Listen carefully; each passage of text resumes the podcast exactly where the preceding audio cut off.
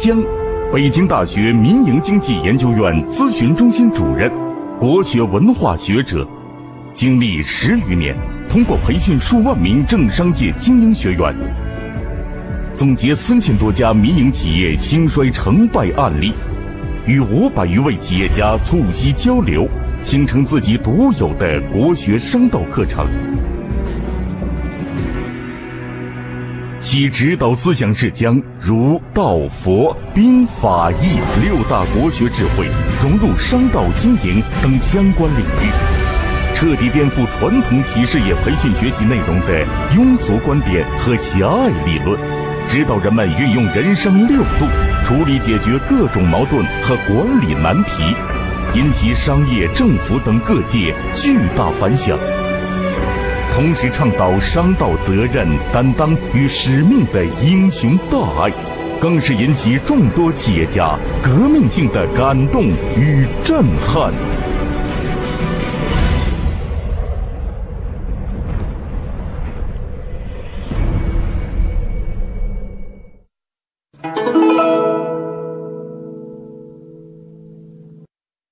在《道德经》中提出了上善若水和不争的处世之道，这两种道的真正意义是什么？在这节课中，武长江老师将联系毛泽东诗词，讲解伟人有怎样的处世之道，并且让我们一起通过学习《道德经》来解决我们企业自身的问题。下面，让我们继续来听吴老师的精彩讲解。人向上走很难，人向下滑很容易。那你说吴老师，上升到一定高度，那我怎么做呀？哎，做亲民的动作。这就回到了不争智慧，上善若水。老子在《道德经》上面所说：“上善若水，水善利万物而不争，处众之所恶，故几于道。”也就是这个水呀，善利万物，它可以浇灌万物，但是跟任何人都不争。也就是我是个水，我对谁都有用，但是你愿意用就用，不愿意用拉倒。你用完说声谢谢就谢谢，你不说谢谢无所谓，这就是水。冲众之所恶，也就是谁都不想做的事儿，水都做，对不对？所有的人都往上，你看水呢？往下，水只要不管是哪儿，只要需要我的地方，随时过去。它可以千变万化，这是老子对水的赞扬。那么我们回头再看看毛泽东，是不是？所有的皇帝，我们都称之为九五至尊，对不对？都称之为龙的传人，是不是？但是毛泽东把自己标榜为元首，标榜为国家领导人，贴上标签我就是，我就要解决老百姓的疾苦。解决完之后，你会发现人家做了一件什么样的事情？在天安门举行开国大典的时候，全中国十万人民高喊“人毛主席万岁”。毛主席喊了什么呀？“人民万岁”。不要喊我万岁，我不是万岁，你们是万岁，你们是我的万岁。你看毛泽东所有的诗当中都是这样，俱往矣，数风流人物，还看今朝。这今朝指的谁呀？就是劳苦大众。解放战争就是靠劳苦大众，怎么样？解放了新中国。也就是毛泽东没有向上，他没有把自己标榜成九五至尊。他反倒标榜成什么呀？啊，人民的公仆，也就是我是为你们服务的，啊，全心全意为人民服务。你看这种境界。我们再看毛泽东有一首《咏梅》：“风雨送春归，飞雪迎春到。”疑是悬崖百丈冰，犹有花枝俏。俏也不争春，只把春来报。待到山花烂漫时，他在丛中笑。也就是毛泽东借助对梅花的赞赏，表达了自己的心结。也就是风雨送春，飞雪迎春到，悬崖百丈冰，一枝梅花俏。但是俏它是为了争春吗？不是，就是我从来不跟大家争春，只怕春来报，它是来报春的，也就是告诉世间万物，春天要到了。待到山花烂漫时，也就是山花遍野遍地都是的时候，他在丛中笑。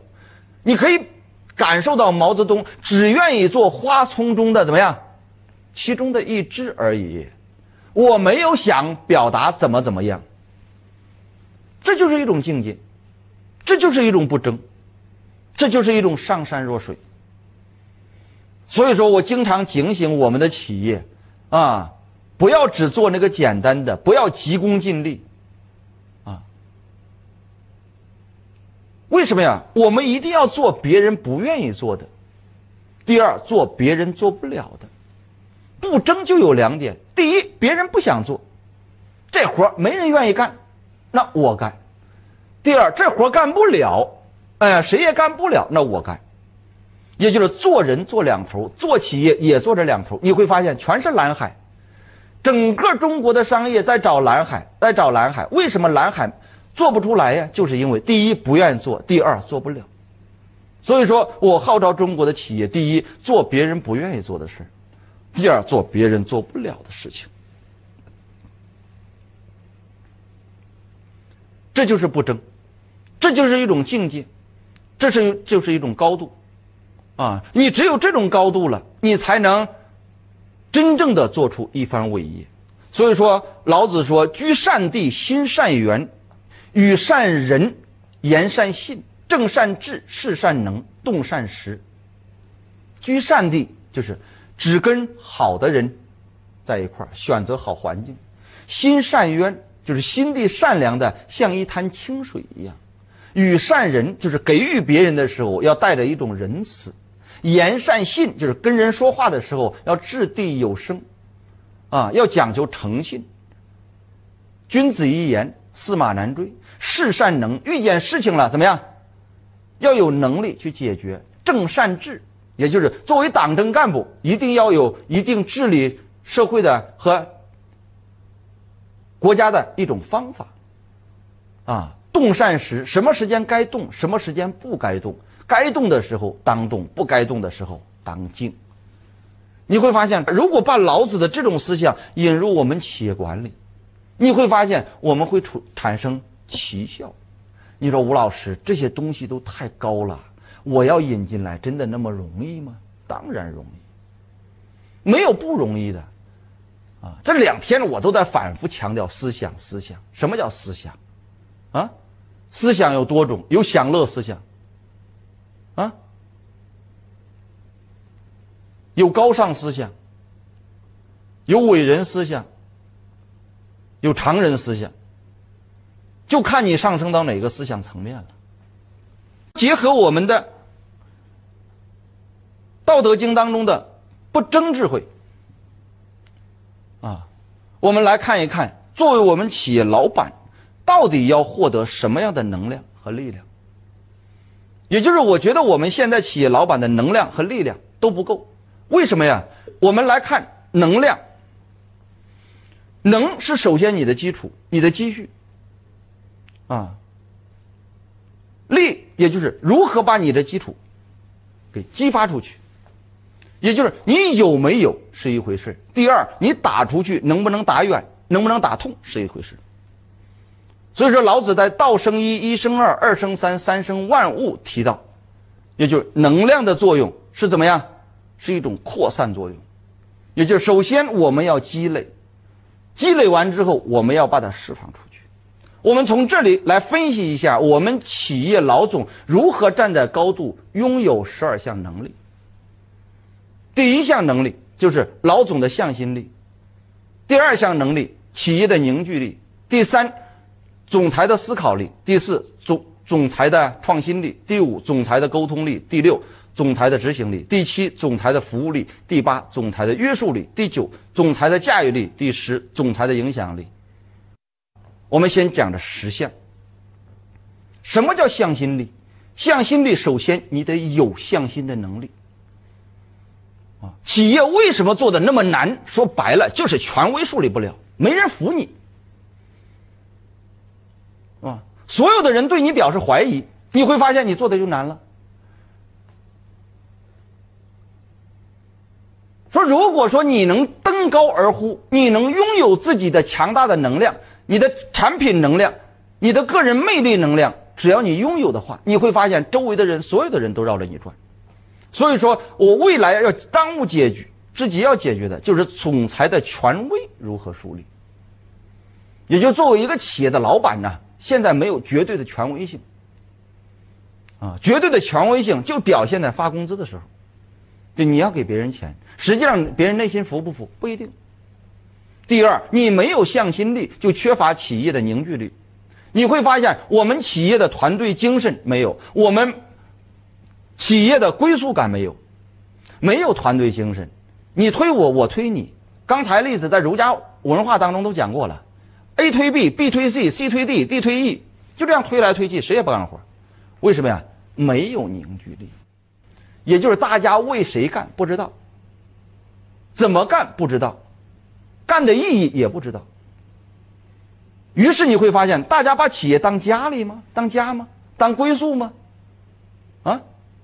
企业老板应该做一个调研，问一问我们的企业员工，到底有几个企业员工准备把这里当家，要在这里干一辈子的？啊！有人说吴老师估计干一辈子的人特别少，为什么特别少？干着干着就走了，也就是你的向心力不够，你个人的能量不够，怎么不够啊？啊，很多老总说吴老师如何解决？我说你会发现你在十年前注册了一个公司，在你面试和应聘的第一个人的时候，你告诉他十年之后你将怎么怎么样。当你面试第二个人的时候，你觉得对方很优秀，你就会告诉他：十年之后我将有十个分公司，到时间你就是元老，你就是那个公司的副总，那个公司的总经理。面试第三个的时候，你会告诉他：你是最公司的原始股东，十年之后公司发达了，你就持有原始股。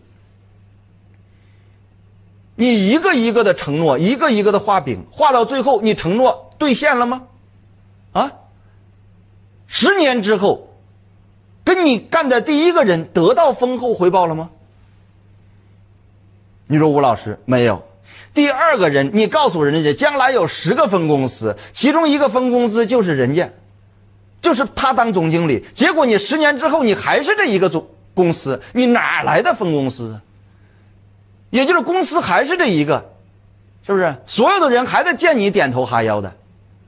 你别忘了，谁的屁股都想混个老板当当，都想混个总当当。你这个总老是当不上，人家跟你混了十年，还跟你干吗？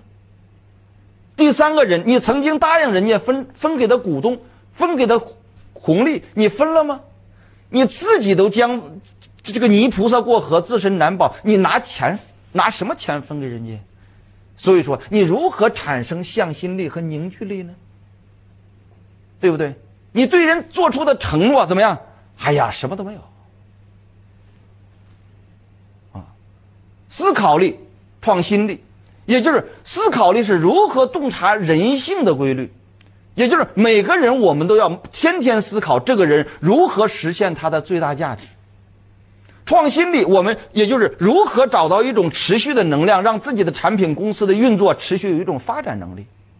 但是你会发现，现在的老总一旦挣上钱之后，他首先第一件事换的是车，第二件事换的是房，第三件事换的是老婆，对不对？你哪有时间去思考啊？换车、换房、换老婆，都是我们人生的第一件大事。你的思考力哪去了？啊，你的创新就创新在。车上、房上和老婆上了吗？你会发现是不是很可笑的一件事情？啊，然后紧接着沟通力、执行力，啊，我们深度分析并未雨绸缪，我们的行动方案和雷厉风行，然后我们的服务力、我们的英雄特质和引领英雄，我们的约束力、我们的众志成城和我们的自我管理。啊，这些力我们哪有？我俗称《道德经》是一种伟业智慧，它是讲给很伟大的人，或者有拥有伟大梦想的人。啊，否则的话，你学《道德经》干啥呀？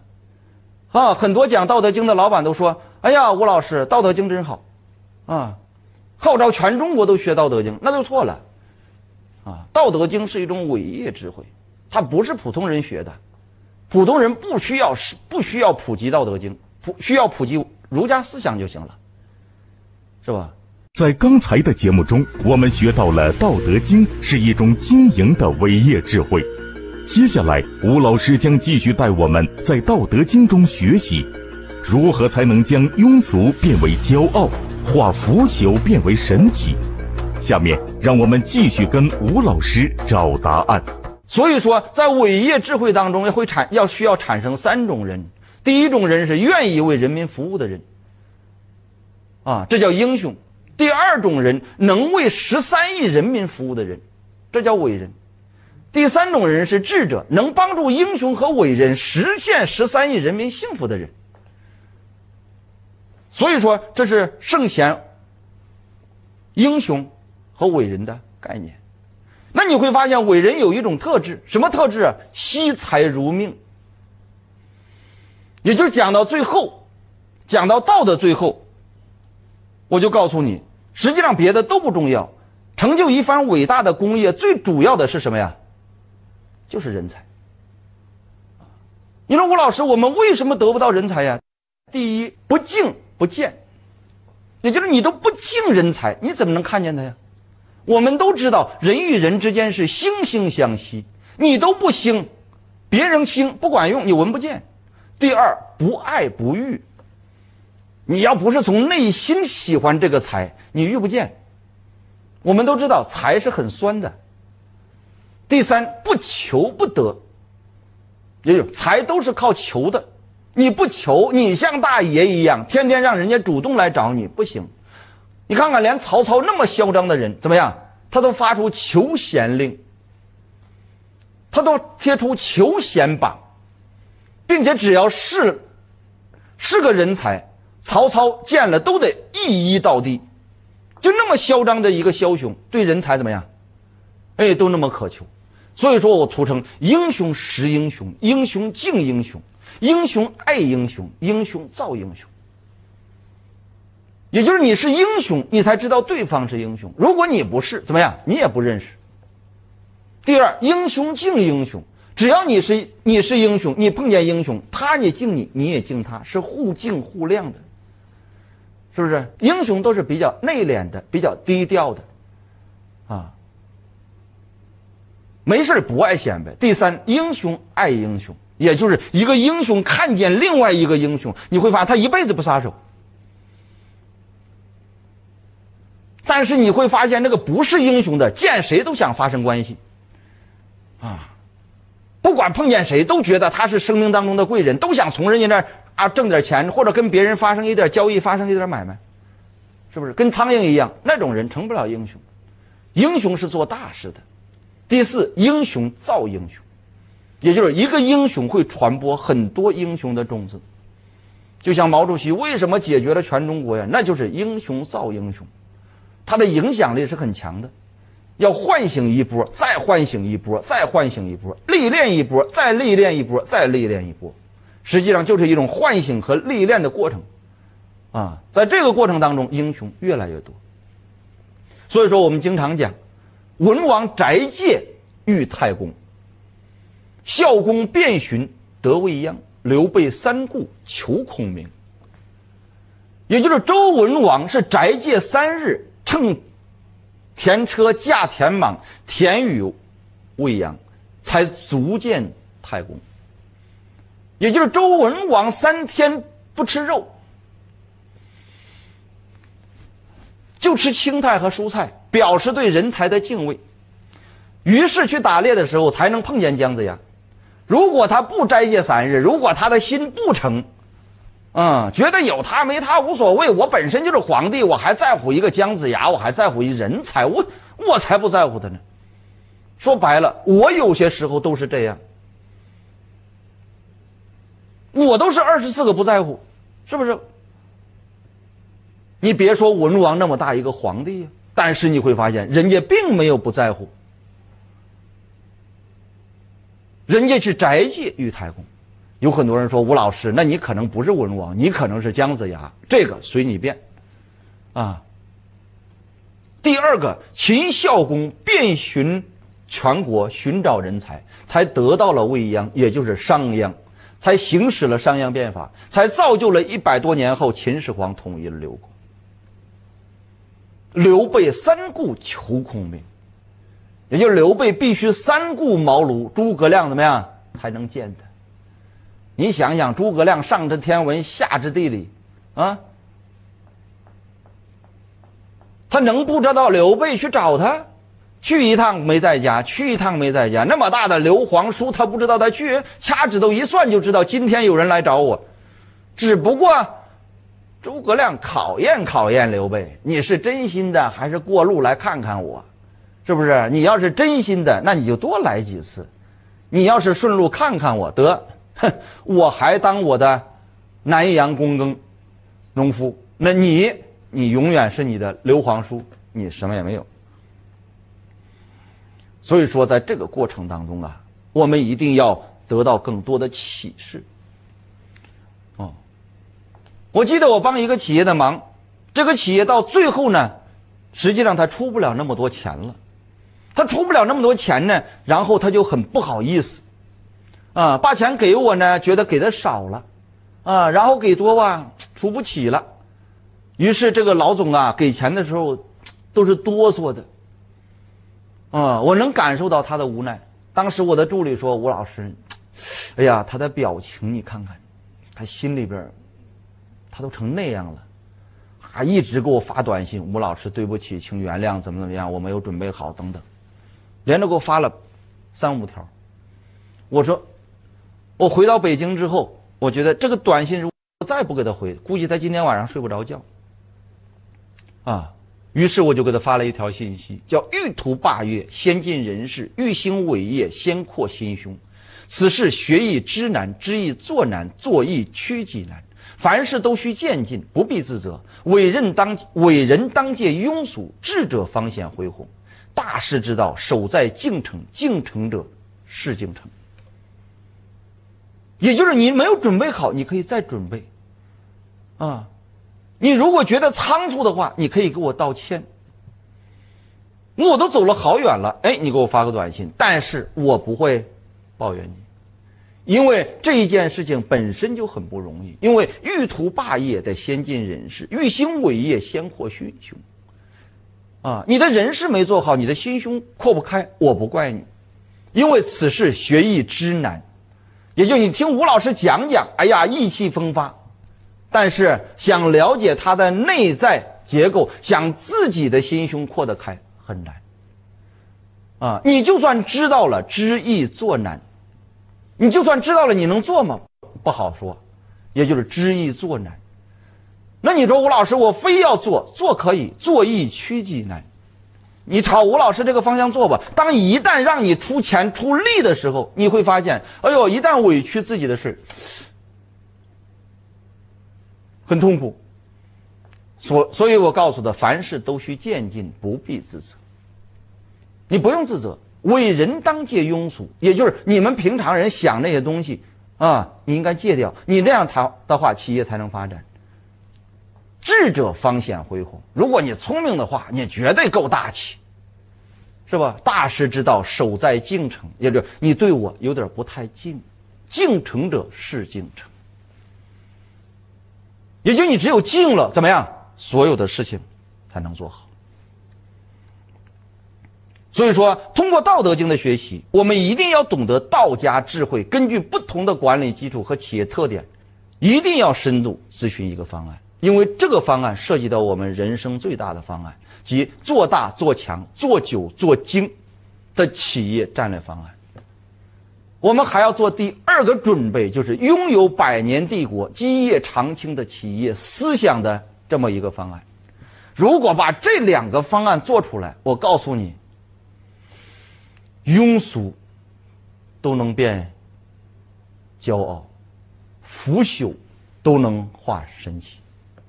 这就是我对《道德经》的理解，也就是当一个人的心胸拥有了，当一个人的气魄拥有了，啊，当一个人的境界拥有了，你想一想，把这三者结合到一起，你难道不会做英雄事，啊，做伟人梦？难道你能不敬财、不爱财、不求财、不惜财？所有的这些，你会发现，我们做大必然有有做大的条件和做大的原则。所以说，你看看我们中国做大这些企业家，做大必有他做大的特点，他们都是一致的，是吧？所以说，未来有机会，我们会在总裁班上讲到商界巨子的幸运条件和人生财富、精神享受这两节课。就是我让你看到做大做强这些企业老板们到底具备什么样的特点、什么样的特质，人家为什么能在短短的几年、十几年之内走到商业帝国？《道德经》就是这种魅力。其实有些时候我们发现，我们离它很远，简直遥不可及。啊，如果你拥有缘分，拉近它，才发现。这是实现自己人生价值和商道价值的最佳途径。本集就讲到这里，谢谢大家。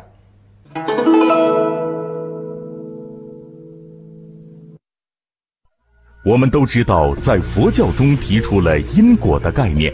那么，在生活中有哪些事情与因果密切相关？在中国智慧国学商道中。又是怎样诠释佛家因果报应和佛家思想的？让我们在本集中看看吴老师是怎样定义因果的含义，了解什么是因果。我们到了中国智慧国学商道最后的一个环节，我们讲佛家思想、佛家智慧对我们商道的影响。我通常认为，佛的思想是善施万物。爱施民情，教化四方，圆度众生。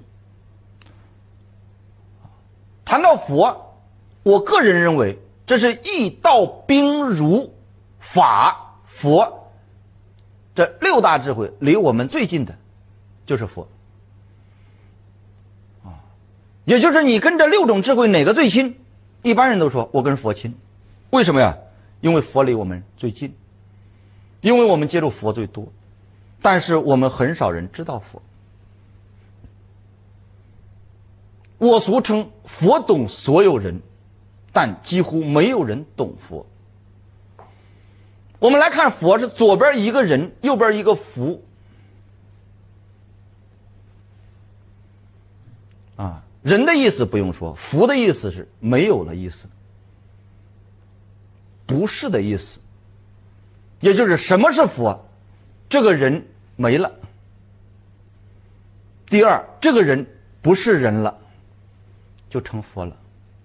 好好的一个人没了，跑哪去了？啊，空了，就是佛为空。第二，一个人好好一个人不是人了，成什么了？啊，我们都知道，不是人，要么成鬼，要么成神吗？还有成仙吗？也就是，佛是一尊神灵。谈到这个问题，很多人都说吴老师，这绝对是迷信。在讲《易经》的时候，我已经告诉大家了。啊，现在你不能说明原因的，你不能认为它是迷信。你必须肯定它存在的意义和价值。啊，并且你必须肯定他的信仰和他的经验。能明白吗？啊，我自己对佛的认识，我都完全开诚布公的给大家讲。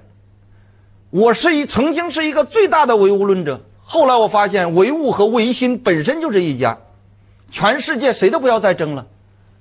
我研究到最后怎么样？我才发现唯心和唯物本身就是一体的，它是一个有机的矛盾整体，是吧？不要争论。我这么唯物的一个人，碰见一件事情就把我给改变了。我在二十六岁的时候，当时各种事情都不顺，啊，由于一个特殊的原因啊，我相信了有一个人，这个人太不得了了，是吧？就像诸葛亮一样，能前知五百，后知八百，有这么一个人，能看透人间万物。那我说我得去，我去了之后带着一种不屑，因为我不相信嘛，我是无神论，我是马列主义毛泽东思想，啊，去了之后，我就问这个阿姨，我说你算什么卦的？啊，她说神卦。啊，我说那好，我说你要是易经的话，我就不找你了。我说你看看我得罪哪座神灵了？我说这么长时间几乎没有一件事情是顺的。于是阿姨香一烧，看着香，啊，说你们那个村呐，是东西长南北短，从东到西有条路，不是主路，不大不小，顺着这条路出了村，向东走五百米，路北边有座庙。孩子，你想一想，你在十三四岁的时候在庙里做坏事了吧？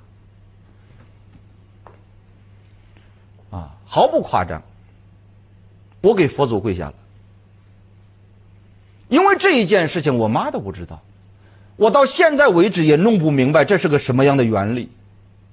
十几年前的一件事情，在这个世界上只有我自己知道。十几年之后，几百万公里的，啊，一个老者，就烧了一炷香，就把这一件事情完完整整的给我说了出来。我说这世界上肯定有某种能量和某种力量是我们看不见、摸不着、左右不了的，并且就像一个茶色玻璃一样，它能看见我们，我们看不见它。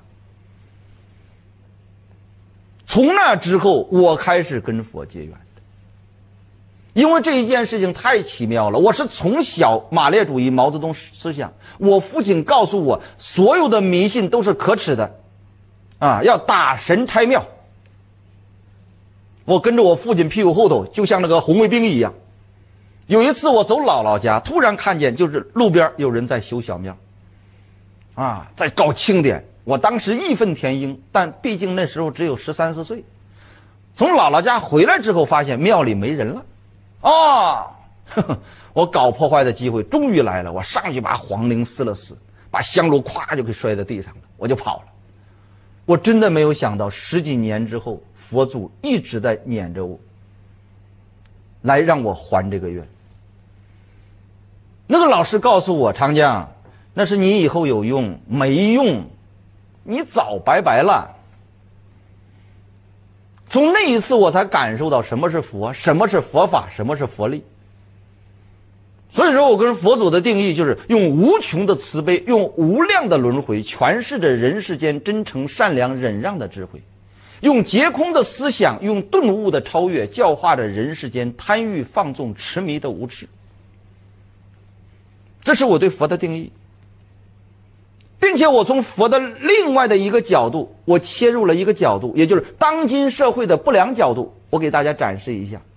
我写了一篇文字，叫“佛是好佛，让经写歪了；经是好经。”让和尚念歪了，和尚也是好和尚，让社会带歪了；社会原本是好社会，让一些人想歪了；人也是好人，让无知的人领歪了。所有结果怨人不能怨佛，所有无知佛也无能为力。所以佛运用上善之善，选择了慈悲。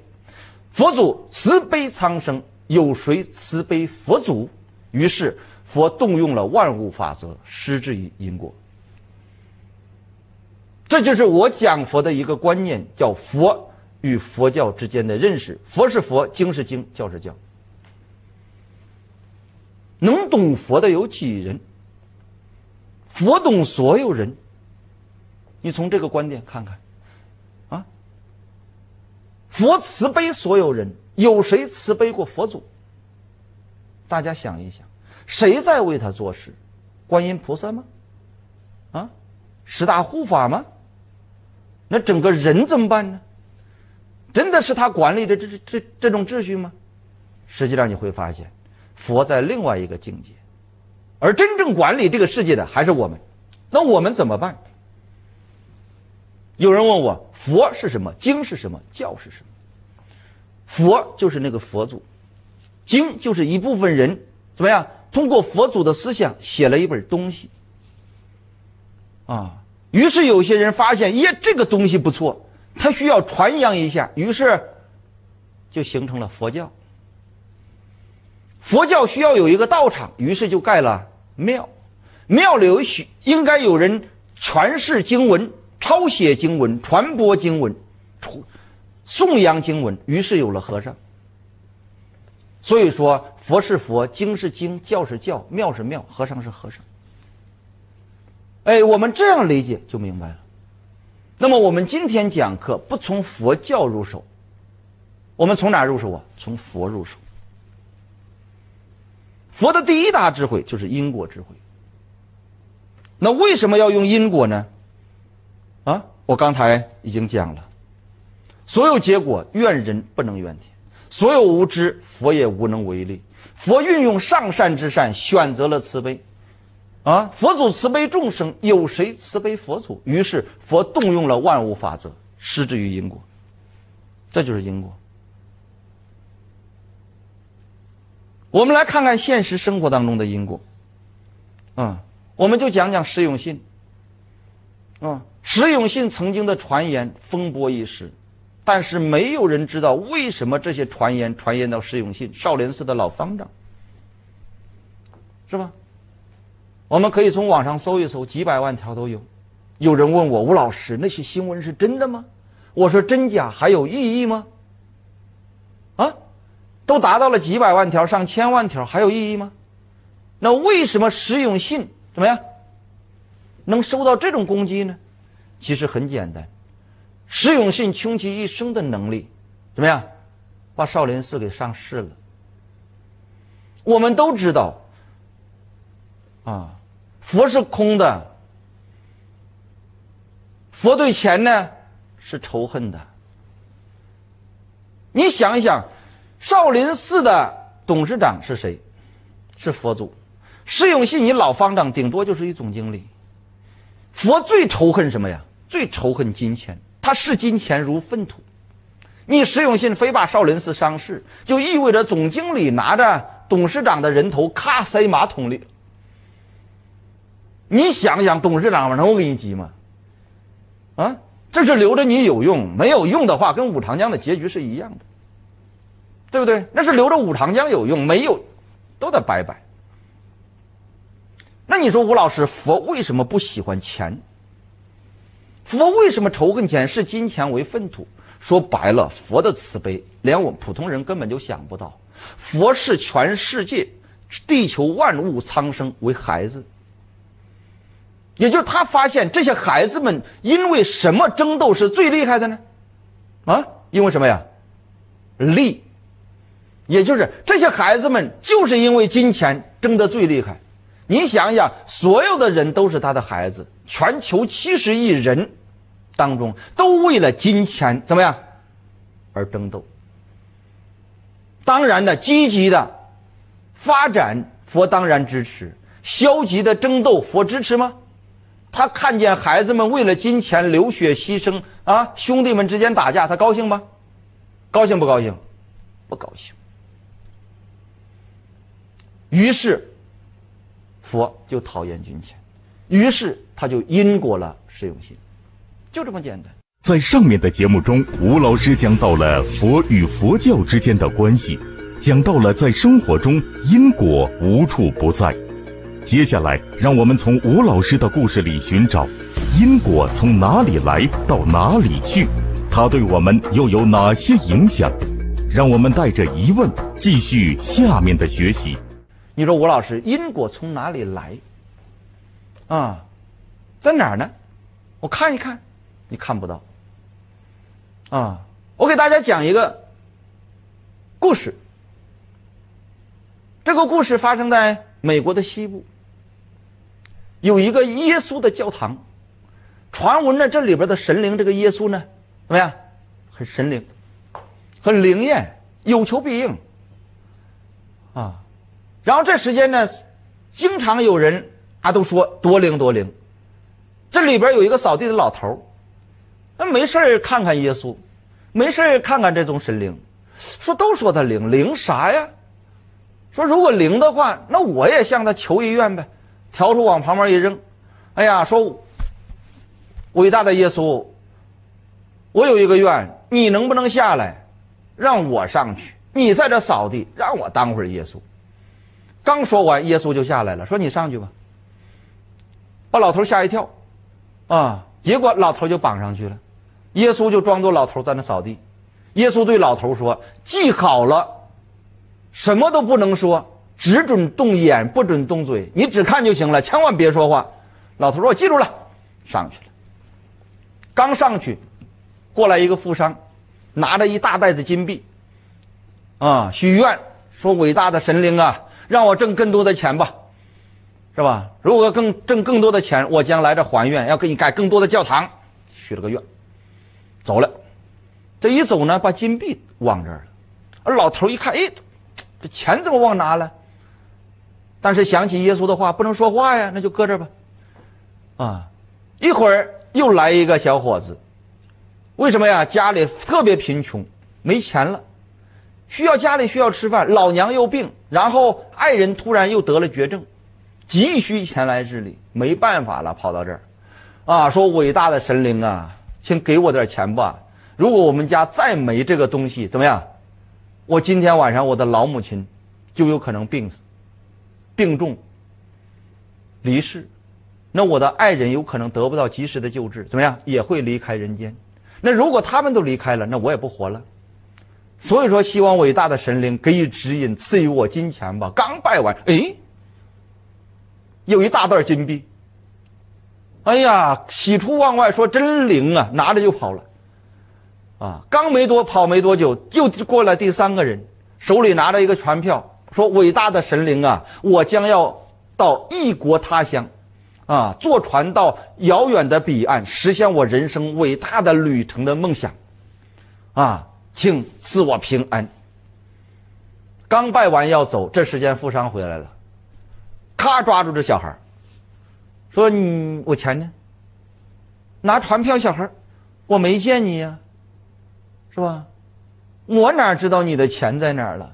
富商说：“你要今天，我告诉你，啊，我刚走没多大一会儿，我相信这一会儿也没别人，就你来了。你告诉我，你把我钱藏藏哪儿了？你要是不跟我说，你别想走，我还有可能告你。”这拿船票的年轻人说：“这是什么呀？我从来没见你钱，我是来保平安的，来求平安的，你怎么拽着我要钱呢？”俩人撕扯了十分钟，这时间上面老头实在憋不住了，说：“哎，你们俩别拽了，我跟你们说，把他俩吓一跳。”啊，老头说：“你别害怕，哎，我是假的，看真真的，你的钱不是他拿了，是另外一个拿的，你赶快撵吧，往哪个方向你还能撵得上？”富商撒腿就跑，撵他的钱，然后小孩拿船票走了。这时间耶稣走过来说：“你下来吧。”你已经不称职了。于是老头下来说：“怎么了？这我做的很正确呀，我眼睁睁看着。”啊，耶稣说：“你这样，你看明天的报纸。”结果第二天的报纸，第一，一个富商因为拿着大量的钱去嫖宿，怎么样，被公安给抓了。报纸的第二一条。一个年轻人因为母亲的病没有得到及时治疗，爱人的病没有得到及时治疗，怎么样？离世之后痛苦欲绝，在树上怎么样？弄个绳也没了。第三个新闻是昨天晚上一艘船在出海之后凌晨的一点左右碰上了暗礁，所有船上的人无一幸免。老头说：“这怎么了？”是吧？这新闻怎么了？耶稣说：“我告诉你本来的情况。啊，富商因为挣的这个钱呢，他这个钱是没用的，他是拿来怎么样？去嫖、去吃、去玩、去乐去了。他来求财的。我们都知道，救人一命胜造七级浮屠。如果让他把这个钱丢在这儿，救了第二个人的父母和孩和和老婆，他这个钱就是有用的。那救了两条人命，你会发现能赦免他所有的罪，不但赦免他所有的罪，还能让他挣更多的钱。那第二个孩子呢？来干啥来了？哎，来求财的，也就是拿到钱把父把母亲的病治好，把爱人的病治好，这就是他最好的心愿。你让他拿走怎么样？就拿走，你别坑。这第三个孩子呢，拿着船票是来求平安的。你就让这个富商拉着他，死死就不让他走，让他这张船票错过这张船，错过这趟船，别让他上。他第二天他就会感谢这个富商，为什么呀？他是来求平安的，也就是拿着这个船票，他只要上不去船，他就是平安的；上去船，他就没了。啊，这个故事我讲了十年了，这就是因果。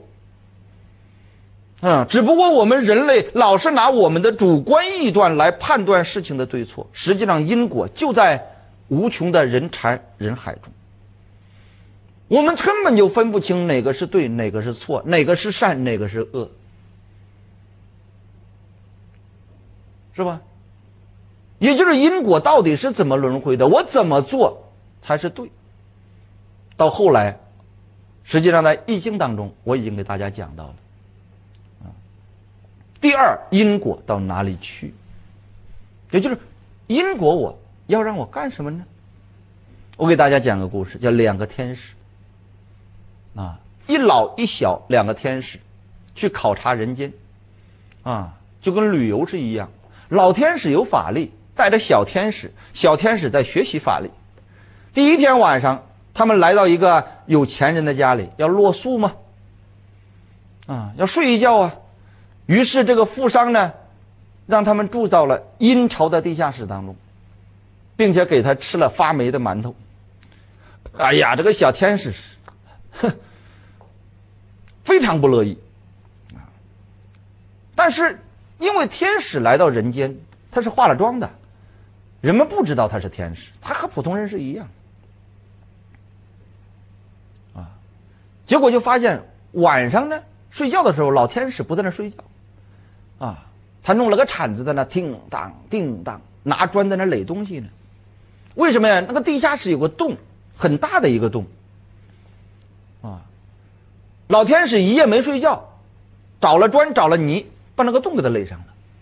小天使看着很不解，于是继续往前走。第二天他们继续要落宿，啊，落宿到一个老农家。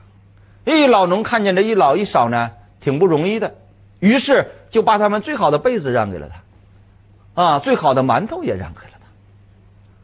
两个人一觉醒来，嗯，老农家的牛死了，啊，然后老头老太太在那痛哭的哭。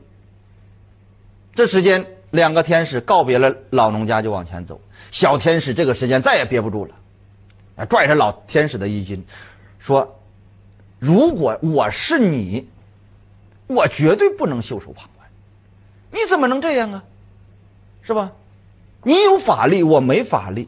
第一个对我们那样，他简直是十恶不赦。你不惩罚他，你反倒把他家有一第二地下室有个弄个大窟窿，你给他修的好好的。说第二家对我们这么好，你不但不去感恩，结果人牛还死了，家里唯一最值钱的就是那一头耕牛。你还让他死了，是吧？你都不能利用你的法力给转转。啊，老天使笑了，告诉小天使：“我跟你说实情吧。第一天晚上，我正在睡觉，由于吃了那个不太好的馒头呢，有点肚子闹。啊，起来上洗手间的时候，忽然发现怎么样？哎，烂那个大洞里边，里边有烁烁的光传出来。我一瞅，哦。”那是一大坛金子。如果这个墙再往下烂，这一坛金子就要露出来。露出来之后，这一家的富商就能看见这个金子。于是我就拿砖给他磨好了，哼，让他一辈子也看不见，也就埋着吧。他说：“第二个住到老农家，我睡到半夜，就突然发现神差敲门，啊，然后我就。”问神差：“你来干什么呀？”神差就告诉我：“老这个老头这个老农，大限到了，也就是我们所说阎王爷得把他带走，是吧？”老天使说：“我认为这一家的老农非常好，啊，你把他带走太可惜了。”于是我给他通融通融，说：“这么好的人，这么善良的人，能不能再给他加十年？”就像我们看的孙悟空齐天大圣一样，到阎王爷那咔咔一挂钩没了，啊！神差说可以，但是那怎么办呢？于是我就拿了那个，我让他用牛的灵魂顶替了老老农的灵魂，怎么样？向阎王那交差。于是他的牛死了。小天使听完，哦，恍然大悟，原来如此。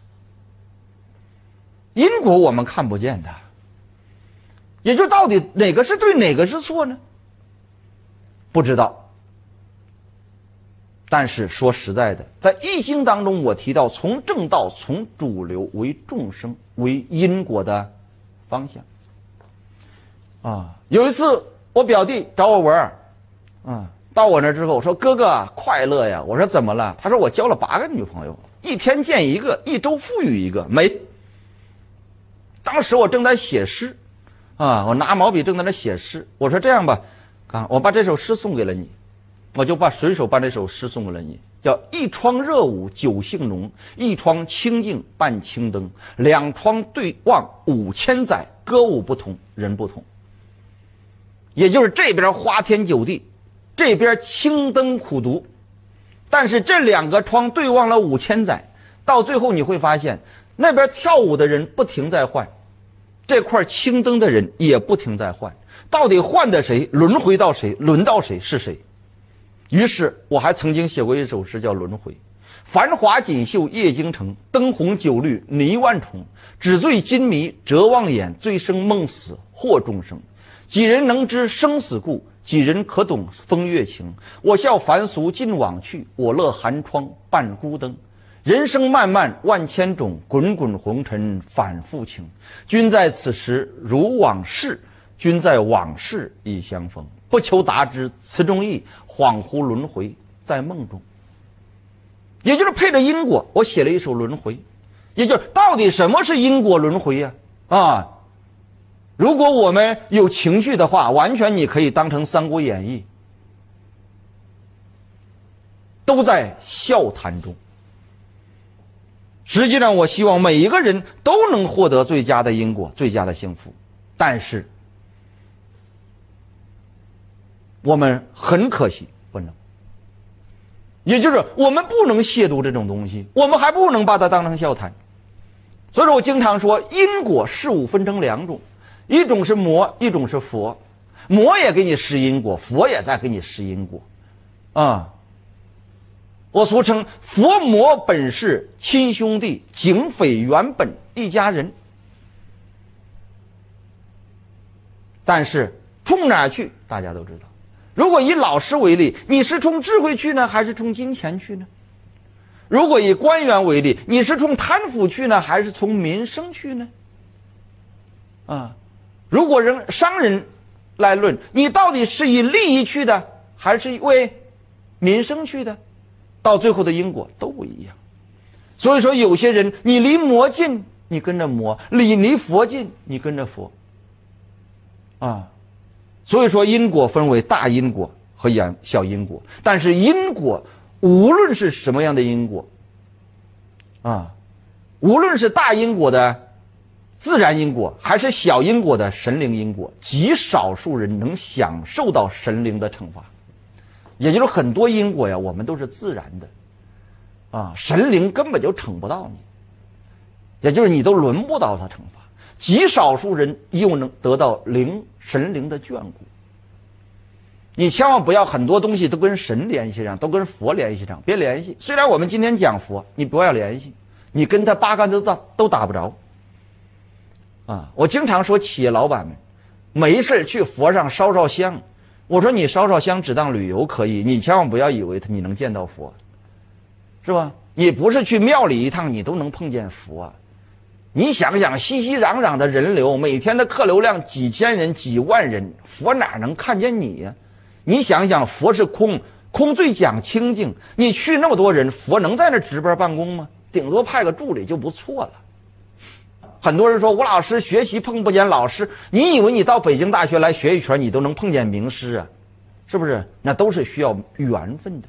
所以说，我们大多是在阴阳五行的自然因果中轮回，但我们必须明确，神灵的力量是很强大的。我们还必须明白，正道和伟业是靠自己修来的。所以说，谈到因果，分为神灵因果和自然因果。你千万不要没事就拿神灵说事说事儿，就好像我们受着神灵的眷顾。说白了，二十五岁，老师告诉我说我身边有四大护法跟着我，我根本就不相信。我说开国际玩笑，我说我们祖坟上冒青烟了，神灵会对我这么好，还派四大护法跟着我，还保护着我，还护佑着我，我是谁呀？我根本就不拿当回事我从来不说我受神灵眷顾，我心里知道。我多么渴望他眷顾我，但是眷顾不眷顾怎么样？那是神灵的事情，我只能用诚心去结缘而已。所以说，我们在这个自然界，我天地人，我最相信的就是人。所以你会发现，武长江这一生从来不求别的，只求本人的能力，也就我把我的能力打造到极致，历练到极致，承受到极致。我从来都不管佛眷不眷顾我，也就是包括我学到了这些东西，历练出来这些东西，你能不能在社会上发挥作用、发挥力量？对不起，还是跟我能力有关。也就是五长江，你有能量，你能不能产生力量，还是靠我自己。你会发现我全包了，啊，我感谢诸位神灵的眷顾，但首先他要眷顾我。第二，我既然相信有神灵，我也相信自身的能量，天地人我都信。为什么呀？我们来看，同样山海中豪壮的风云人物，同样拼搏中无畏的时代英雄，同样经历了风风雨雨，若干年后，有的风光依旧，有的灰飞烟灭，人生的命运格局为何有如此的天壤之别？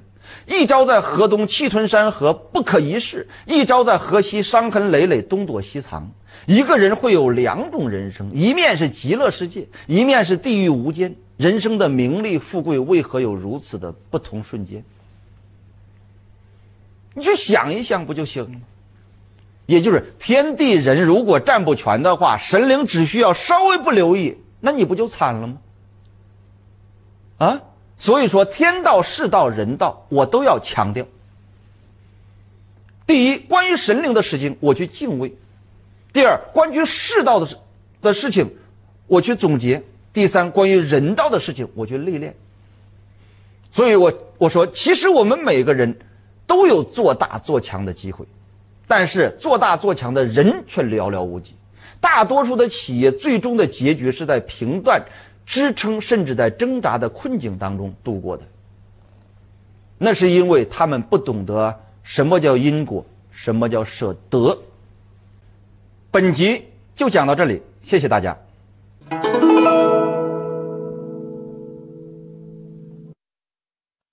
吴老师对佛有着自己独特的见解和体会，他提出，在生活中，人们舍弃一些事物，就必然会得到一些其他的事物，这就是佛祖的舍得智慧。那么，我们又该如何通过学习舍得智慧？从而改善我们的企业经营和生活方式呢？让我们继续来听吴老师的精彩讲解。紧接着，我们讲佛祖的第二大智慧——舍得智慧。舍得智慧分成两个层面，第一个层面就是对常人所说的舍得智慧，就是有舍才有得。啊，关于这个智慧，我通常在女性智慧当中描述。啊，是这样写的：想要得到美丽，先要付出温柔；想要得到财富，先要付出支持；想要得到幸福，先要付出宽容；想要得到和谐，先要付出真诚；想要得到赞美，必先付出亲和；想要得到幸运，先要付出灵感。这就是一种舍得理论，也就是你舍了多少，你得了多少。啊，也就是我们在改革开放发展三十搞活三十年，你想想，我们的国家换来如此大的一个新中国，我们牺牲了什么？我们牺牲了什么为代价？懂吗？你这么一想就知道，也就你想得必须舍。实际上，对于精英，我想谈的不是舍得智慧，而是得舍智慧。这个得舍智慧为什么要称之为精英智慧啊？也就是你把它一反，你就知道我们来到这个世界上的意义很鲜明。啊，什么叫得舍智智慧？就在于我们首先得到的是生命，最后我们舍去的还是生命。也就是造物主让我们得到一个生命，为什么让我们得到？最后为什么又把让你把生命给扔掉？在这几十年过程当中，让你干啥来的？这就是得舍智慧。我俗称我们人类对于造物主来说，就像我们，就像这个电脑对我们人类，我们造了它，让它干啥的？你会发现，人类发明电脑，它是一个工具，让它来实现价值，来让它来创造价值来了。所以说，我们用电脑很舒服啊。感觉很美，为啥呀？是让它创造价值来的。如果它不创造价值，你还会生产的吗？啊？如果这个电脑你生产你买来的不给你创造价值，你是会不会砸了它？你看你买了，辛辛苦苦买了，它不给你创造价值，我咔嚓我就给它砸了。那你想想，人电脑对于人和我们人对造物主是一样的。所以说，造物主给予我们这个生命，是让我们创造价值来的。所以说，人生下来你就没别的事儿，啊，就是我们人生下来就是造物主的一个工具，就像这个电脑作为工具对我们人类一样，让你来干啥了？让你来创造价值。于是你会发现，这个电脑在生活创造价值的过程当中，你是不是要给它充电呢？你会发现，人在创造价值是不是要吃饭呢？一样。所以说，他充充电，你吃吃饭，该干啥干啥。人这一生就是这样，得到一个生命。努力干吧，干完之后干不动了是吧？干不动走吧，就是得到生命和舍掉生命，在这个过程就是让你干，明白了吗？所以说，当我们懂得得舍智慧，你就知道，我们既然造物主是让我们来干来了，你会发现有干好有干坏，对不对？是干好好还是干坏好呢？你就得衡量了。很多人说吴老师，你为什么做的这么好？多简单呢！我知道要干，你干也得干，你不干也得干，是不是？为什么不干好一点呢？是因为我懂得造物主的精神呢。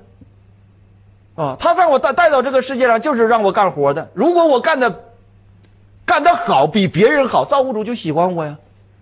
就像电脑一样，它好使就，你会经常充电呢；它不好使，你就乱扔啊，乱扔寿命就短呢。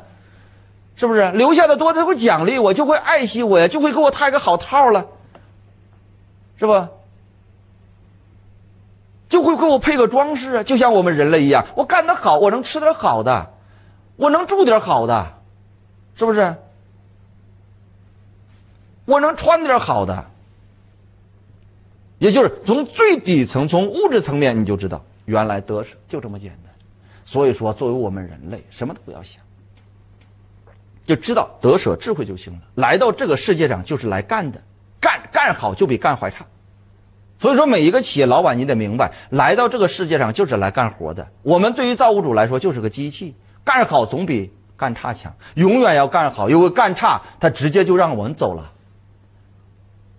啊，所以说我经常说，有的孩子没多大走了，有的企业老板没多大走了，为什么让你走了？没用了就走呗，也就只要他发现你不能为社会创造价值，你就走。你说吴老师有的不但不创造价值，还干坏事，错。在这个社会，在佛眼里可不分对错。为啥呀？有贼，才让你研究所研究的好一点。如果没贼了，谁还研究所了？是不是？有坏人才让你防的强一点，有对手才让你能力。强一点，没这些东西哪有没有好的哪有坏的，所以说你千万不要拿我们的眼光看，这就是神灵。啊，所以说，当我们懂得智慧之这种智慧之后，我们就会很坦然。那紧接着坦然之后呢，我们再谈一个目前最最深的一个概念，叫神灵智慧。也就是谈到这儿，谈到终极了。也就吴老师，你是怎么研究佛的？你为什么讲佛跟别人不一样啊？有一些人问我，说吴老师，别人都那样讲，你讲的别别人都没讲过，是吧？别人讲的都一样，你跟别人讲的都不一样，是吧？也就是那人讲没讲到你这个份上，为什么呀？是因为我研究佛跟别人研究的不一样。别人研究的佛都是研究的经和研究的佛教，我是研究的佛祖。自从二十五岁那一经历之后，那我对佛祖产生了浓厚的兴趣。为什么呀？我们身边有一种强大的能量存在，它时刻的在左右着我们，看窥视着我们，啊，我们还不知道，是吧？说眷顾你就眷顾你，说不眷顾你就不眷顾你，说要你命就要你命，说让你好好活着你就好好活着，有这么一个，有这么一股能量，你凭啥不去呀？去研究它呀？于是我就站在他下边看看，你到底是谁？于是我站在左边看看，于是我站在右边看看，啊，我看他到底是谁？于是我最后站在他上面看看，你为什么要成为他？那我得问他呀。于是，我把神灵是如何进化而来的弄出来了。我们来看《封神榜》，来歌功颂德，把姜子牙说成封神的神灵，《西游记》寄托着盛世的期许，也就是把唐僧说成一个。神话人物带领着猪八戒，带领着孙悟空，这就是神话传说，啊！关于神话传说这个领域，第一，吴老师不涉及；第二，吴老师不发表观点。我们再看看类似我们这些神明，就像范蠡一样，啊，我们都知道他是财神，那如何他成为财神呢？于是我就发现，原来智慧和仁爱是财富的基石。为什么呀？因为。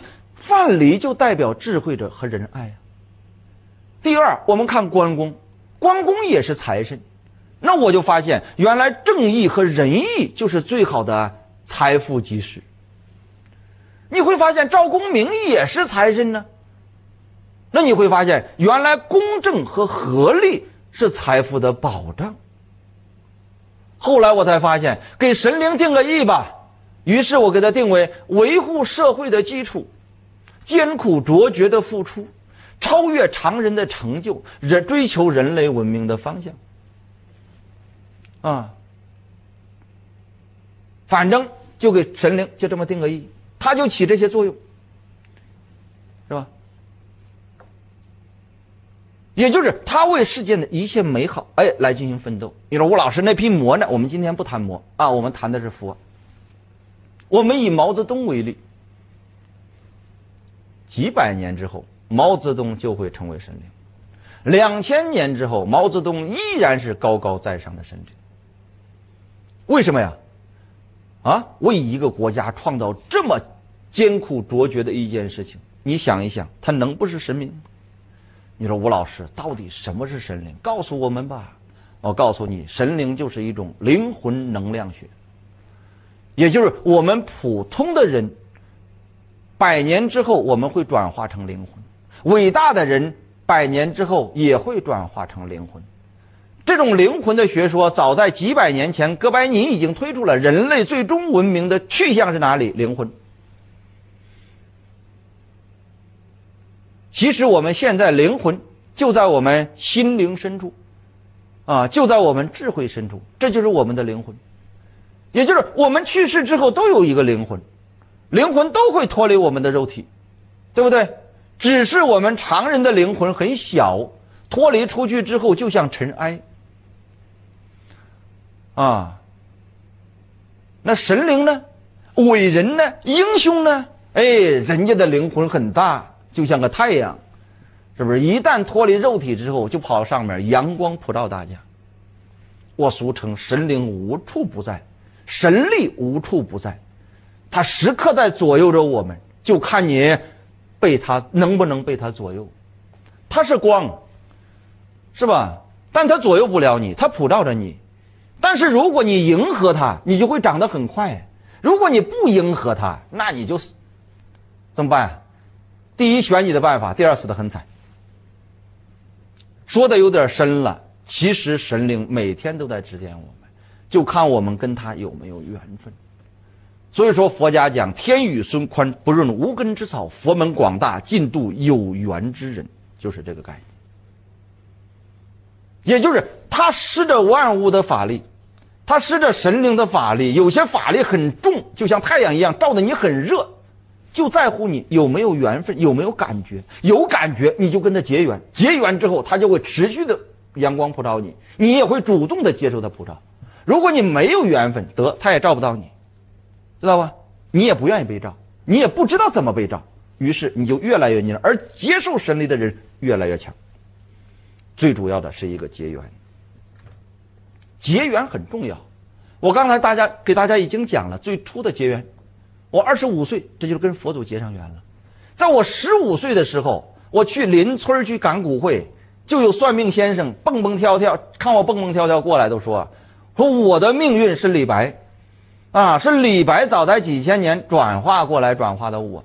于是那个时间，我的人人生座右铭就是“天生我材必有用，千金散尽还复来”。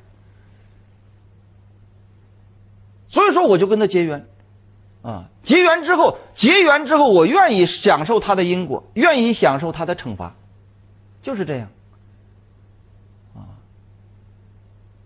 我三年前，由于孩子要考学，我要到五台山去拜一拜菩萨。据说五台山的菩萨很灵，我想让孩子考得好一点。啊，还没去之前呢，到安阳办了一件事情，安阳的领导呢。就晚上办完事，帮别人办完事，别人说请个客吧，到夜总会坐坐吧。领导有需求，我就去了。去了夜总会，就做了一些夜总会的事情。我回来，回到北京三天，老师给我打电话，说长江，三天之前想想干啥了？我说没干啥。嗯，我说真的没干啥。他说在想。我说确实没干啥。在想。我说哟，我说不好意思，跟领导。嗯，我说不是我自觉的，没办法了，领导要去玩玩，咱怎么能不陪着呢？长江，十五天之内你要有车祸。我说重吗？浑身是血。我说老师，你帮我想想办法。老师说行。啊，结果在第十五天头上，我去。给孩为孩子考学的事情，到五台山烧香的路上，咣当就出车祸了。所以说我跟他有缘分，我跟他有灵，说出车祸就出车祸，知道吧？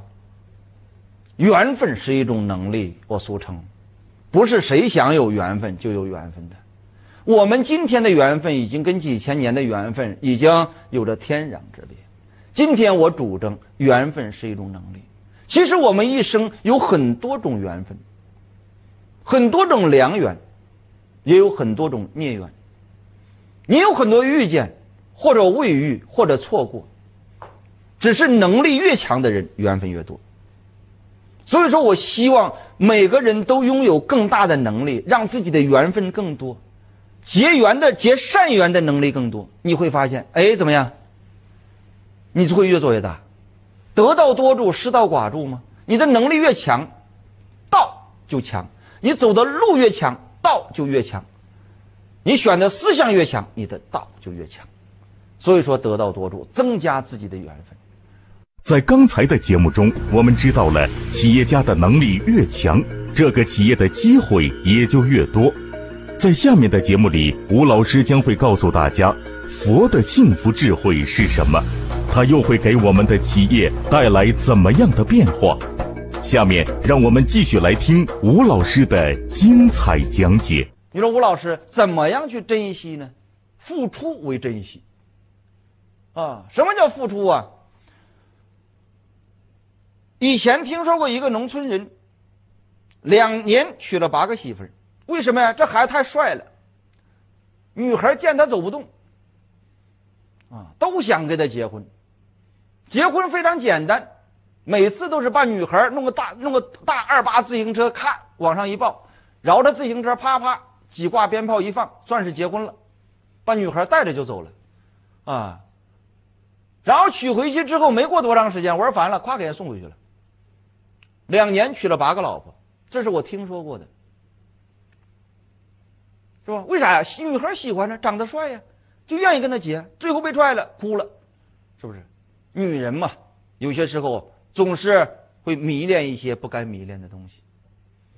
所以我经常谈到农村人嫁姑娘要高彩礼，那是对的，啊，很多人抨击农村的陋习，不是陋习。也许再过几年这是陋习，但现在要还不是陋习。我公正的评价一下。为什么？人家辛辛苦苦养了十八年的大姑娘，啊，你二话不说，往大二八自行车上一抱，一分钱彩礼也不拿，周围夸夸一帮鞭炮一放，你取走了，啊，你觉得这合理吗？当然不合理。这个时间就要衡量你对方男方的家产，衡量你的家底儿。说我们家有二十万，那好，那我要彩礼就要三十万。为什么呢？哎，你得再借十万。也就是农村人就是这种简单的想法，也就是我这么多钱我全给你要完了，甚至还得要你有的家里有点负债。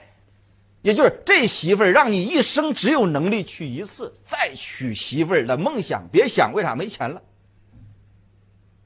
是吧？你只要娶过去，这一生你都不敢扔，因为一扔的话，你这一生再也娶不成了。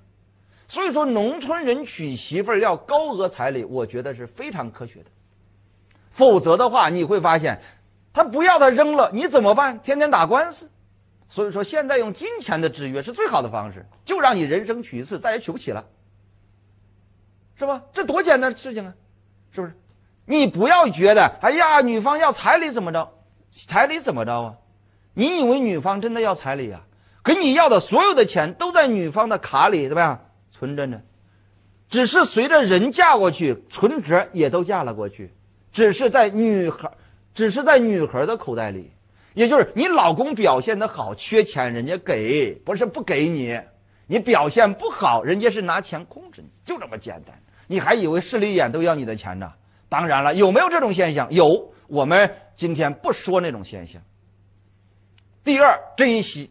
我经常提到，很多人问我说：“吴老师，现在的老总换车、换房、换老婆，你怎么看？”我说：“纯扯淡。”啊，很多人问我说：“吴老师，那曾经以前不怎么好的时候，娶的老婆不怎么好，现在风光了，换换也没啥不可吧？”你看，人赵本山都换媳妇了，是不是不一样？懂不懂？老婆这种结发妻，她一生她是真心跟着你。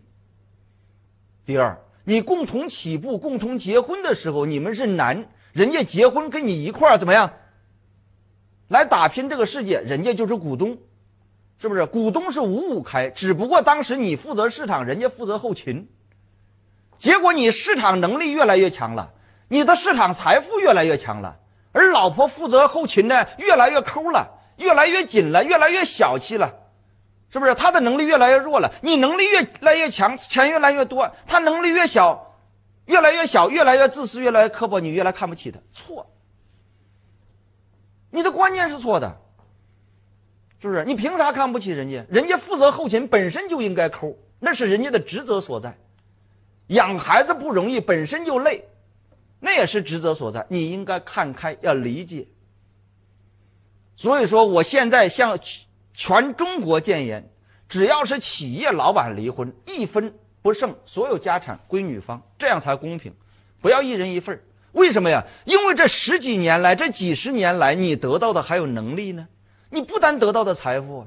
那人家还损失能力呢，你别忘了，一离婚，女人什么都不是，一生再也什么都没有了。你还以为他像你叱咤风云一样能拿到钱能挣？不能，你给他多少他是多少，只能越来越少，不可能越来越多。为啥？他做后勤的过程当中，他的能力是退化的，他的心胸是越来越狭隘的。你在外边闯世界，你的心胸是越来越大的，你的境界是越来越高的，你的能力是越来越强的。你就算分文没有，你都能创造一个新的世界。所以说，你得把钱都给你老婆，否则那不公平。所以说我向全中国都号召这种力量，你不能换。第二，你以为你换个新老婆，那个老婆是什么好东西啊？啊，我告诉你，老原有的老婆是良缘，新找的老婆有可能是孽缘。什么叫良缘？总是在你最需要的时候不离不弃。什么叫孽缘？总是在你最风光的时候捅你一刀。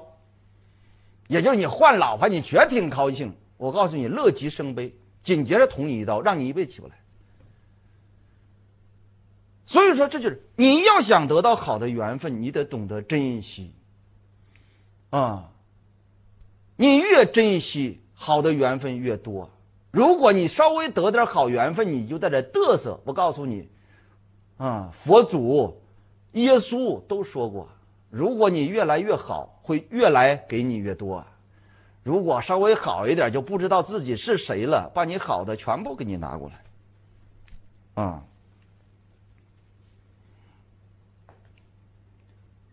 所以这种缘分在我们人生当中都有很多缘分，只是随个人的能力不同而数量不同，善恶不同，啊！最后我们谈一谈佛的最后的一个智慧，叫幸福智慧。实际上，企业老板在最终无论想什么，都是要追求幸福的，啊，只是我们有没有幸福的能力。我俗称从佛看幸福，就是一种空的状态。什么叫幸福？什么都不想就为幸福。第二，什么叫幸福？驾驭力为幸福。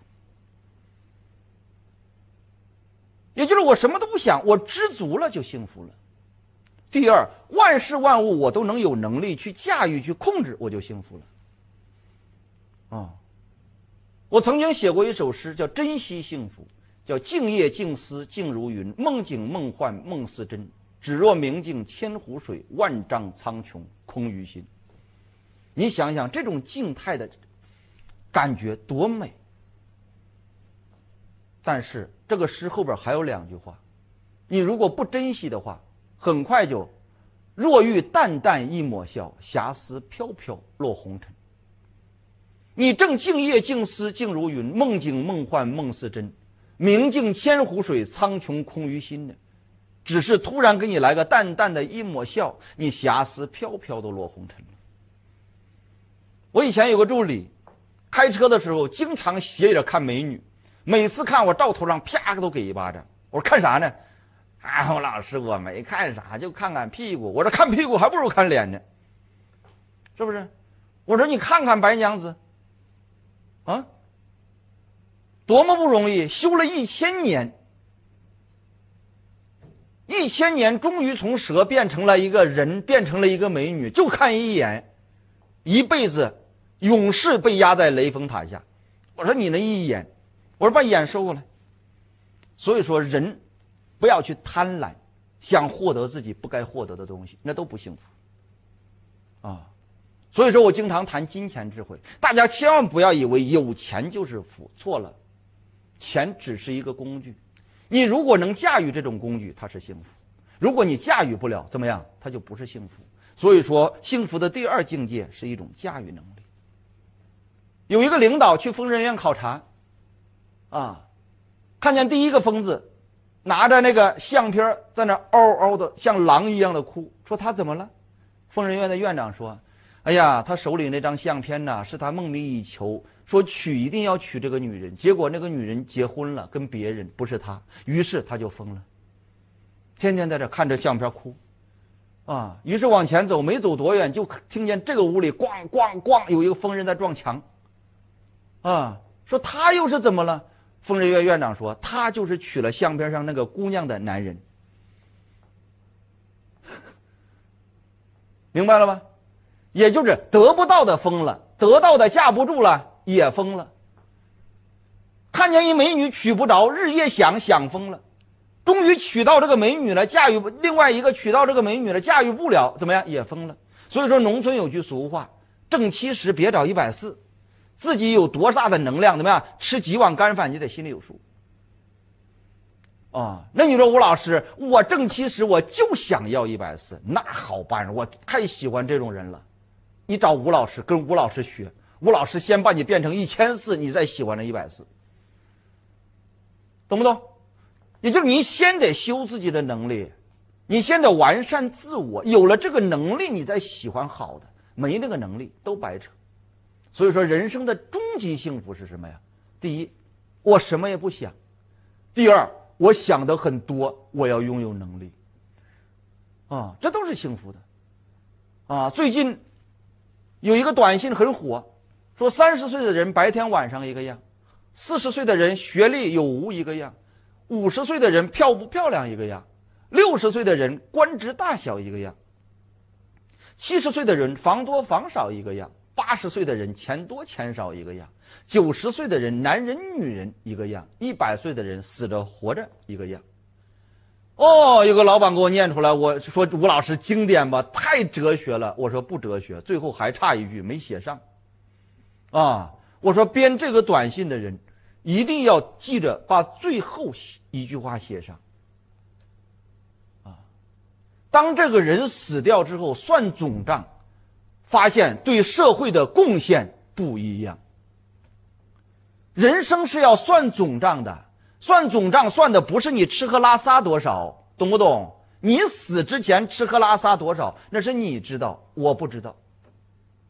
你死之后你吃喝拉撒多少，你知道，我还不知道。我只知道你给这个社会留下了多少。你会发现，人生最大的幸福不在于自己吃了多少，因为只有自己知道。啊，人生最大的幸福在于你留给了这个世界多少？为啥呀？这个世界全知道。所以说，很多人不懂得难有是苦，累有是烦，人有是罪。啊，很多人之所以难，就是没想开。难有四苦，叫累苦、辛苦、运苦、命苦。你放不开，你没能力，于是只有苦，于是只有累。累生四烦，叫人烦、事烦、情烦、意烦。你哪有幸福？啊于是你产生人生的四大罪：第一是生罪，第二是原罪，第三是罚罪，第四是死罪。啊。所以说，有很多东西原本不是你的，都给了你。为什么呀？就是你幸福的能力没有。最终就是你幸福的能力有多少？你幸福的能力有多少？你将对于传承子女会有多少？你将留给这个社会有多少？所以说，在将来有一天，我会认真给大家讲一讲，啊，在国学的总裁班课程当中，我会大家提到不可不知的行为杀手。还会给大家讲到因果智慧的实际应用，看看如何来指导我们的幸福，来指导我们得到更多的缘分，如何享受更多的好的因果，如何懂得教孩子更好的传承和成长。所以说，结合佛家思想和佛家智慧，我们要懂得借助佛家的智慧，根据不同的子女特点和企业特点，深度咨询一个方案。务必找到子女智慧的成长方案和企业优秀的传承方案。其实这些东西已经远远超越了你幸福的本身。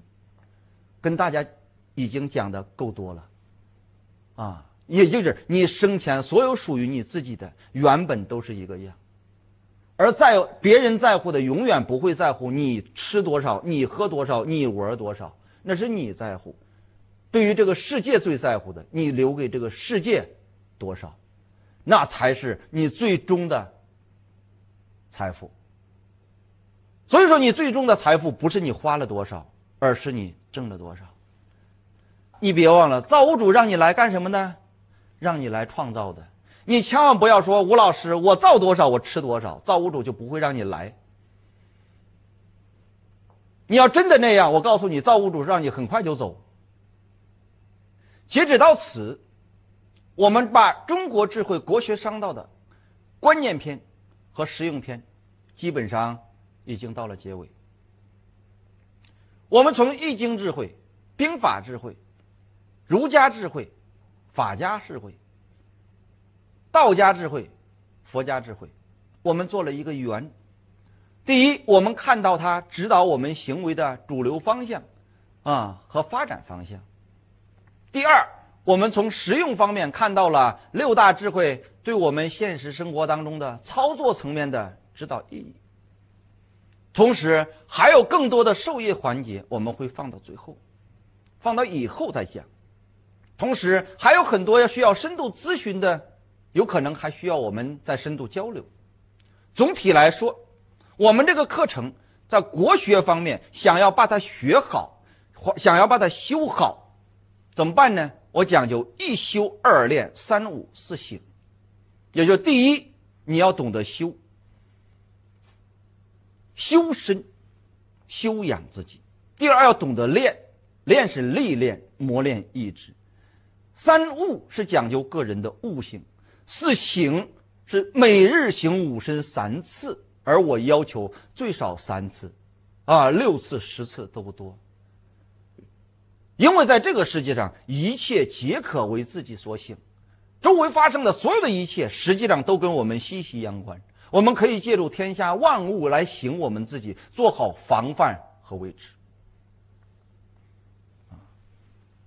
那么核心因素就是希望大家能懂得用思想创造财富。用观念创造财富，用行为怎么样指导人生？用我们手里的能力来驾驭我们的人生，驾驭我们的世界。他的成功条件包括梦想、历练、名师、贵人。也就在我们人生过程当中，影响最大的就是你抱一个大的期许，因为你抱大的期许之后，你才能站在某一台阶，你才能拥有某一胸怀。你没有这一胸怀，没有这一台阶，你会发现一切都是徒劳。你会发现，拥有这个台阶，拥有这个梦想，你才会用心的去历练，你的学习力才会不断的攀升，你才能可可以学到任何人学不到的智慧，得到任任何人得不到的领悟和自信。当然，在这个过程当中，绝对缺乏不了名师的角色。历史上所有伟大的帝国。经验中，所有出名的企业实际上都是由名师指点出来的。我们往往会推崇姜子牙的智慧，我们我们往往会推崇商鞅的精神，我们往往会崇拜诸葛亮的智慧。